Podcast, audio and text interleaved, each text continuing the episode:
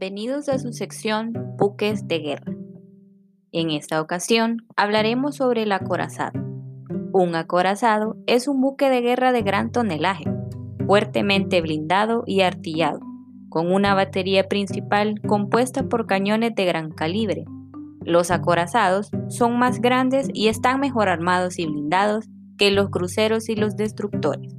Fueron los barcos de guerra más grandes de las flotas representantes de la cúspide del poder naval de una nación, entre 1875 y la Segunda Guerra Mundial. Su finalidad era lograr la supremacía marítima, pero con la potenciación del poder aéreo y el desarrollo de misiles guiados, sus grandes cañones dejaron de ser determinantes para la superioridad naval y los acorazados cayeron en desuso. El diseño de los acorazados evolucionó para estar siempre en vanguardia con la incorporación y la adaptación de los avances tecnológicos. El término acorazado comenzó a usarse en la década de 1880 para definir un tipo de buque de guerra blindado con placas metálicas, los que hoy son conocidos por los historiadores navales como acorazados pre-dream-out. En 1906, la botadura del acorazado británico HMS Dreadnought inició una revolución en el diseño de este tipo de buques, y los acorazados inspirados por este barco comenzaron a llamarse Dreadnoughts. Los acorazados fueron un símbolo de dominio naval y de sentimiento nacional, y durante décadas también un factor importante tanto en la diplomacia como en la estrategia militar. A finales del siglo XIX y principios del siglo XX, tuvo lugar una carrera de armamento naval con la construcción de acorazados exacerbada por la revolución del Dreadnought, que acabaría siendo una de las causas de la Primera Guerra Mundial.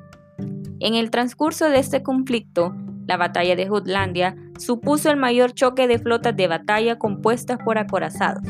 Los tratados navales de las décadas de 1920 y 1930 limitaron el número de acorazados, pero no acabaron con la evolución de su diseño.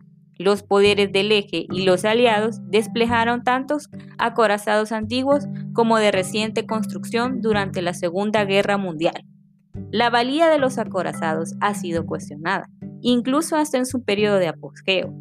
A pesar de los inmensos recursos empleados en la creación de acorazados y de su enorme potencia de fuego y blindaje, muy pocos enfrentamientos entre ellos demostraron ser cada vez más unas naves vulnerables ante ataques pequeños.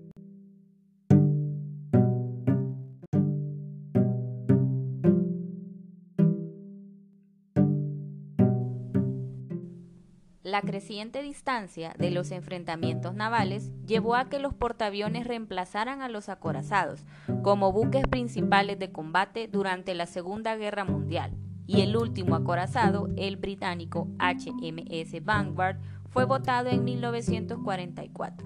La Armada de los Estados Unidos mantuvo en servicio a varios acorazados durante la Guerra Fría para funciones de soporte artillero y en los últimos de estos, el USS Wisconsin y el USS Missouri, fueron dados de baja en 1991 y 1992 respectivamente.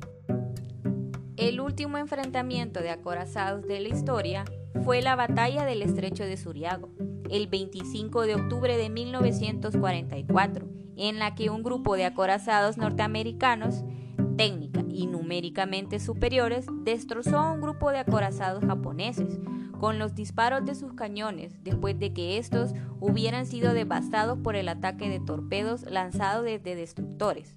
Todos los acorazados norteamericanos presentes en este combate, menos uno, habían sido hundidos en Pearl Harbor y luego refrotados y reparados. Cuando el Mississippi disparó su última salva ese día, se hizo el último ataque de un acorazado contra otro buque de guerra, y sin saberlo estaba disparando un saludo funeral a una era de la guerra naval que llegaba a su final. Unos seis meses después, el poderoso acorazado japonés Yamato era enviado a su última y suicida misión contra fuerzas de los Estados Unidos y hundido por un masivo ataque aéreo lanzado desde portaaviones americanos. En la actualidad, con la baja de los últimos buques clase Iowa estadounidense, ningún acorazado está en servicio, ninguno de la Armada de Estados Unidos ni ninguno en el mundo. Sin embargo, varios se concedan como barcos de museo, tanto a flote como en dique seco. La mayoría se hallan en los Estados Unidos, el US, Massachusetts, North Carolina, Alabama, Iowa, New Jersey, Missouri, Wisconsin y Texas. El Missouri y el New Jersey son ahora barcos museo en Pearl Harbor y Camden, respectivamente. El Wisconsin fue retirado del registro de navíos de la Armada norteamericana en 2006 y ahora se conserva como, como un museo en Norfolk, Virginia. Y el Texas, el primero en ser musealizado, se halla en el sitio histórico de San Jacinto en La Porte, Texas. El North Carolina se puede visitar en Wilmington y el Alabama en Mobile. El único acorazado no estadounidense del siglo XX que se puede visitar es el Pritchinaut, mi casa japonés, preservado en Yokosuka.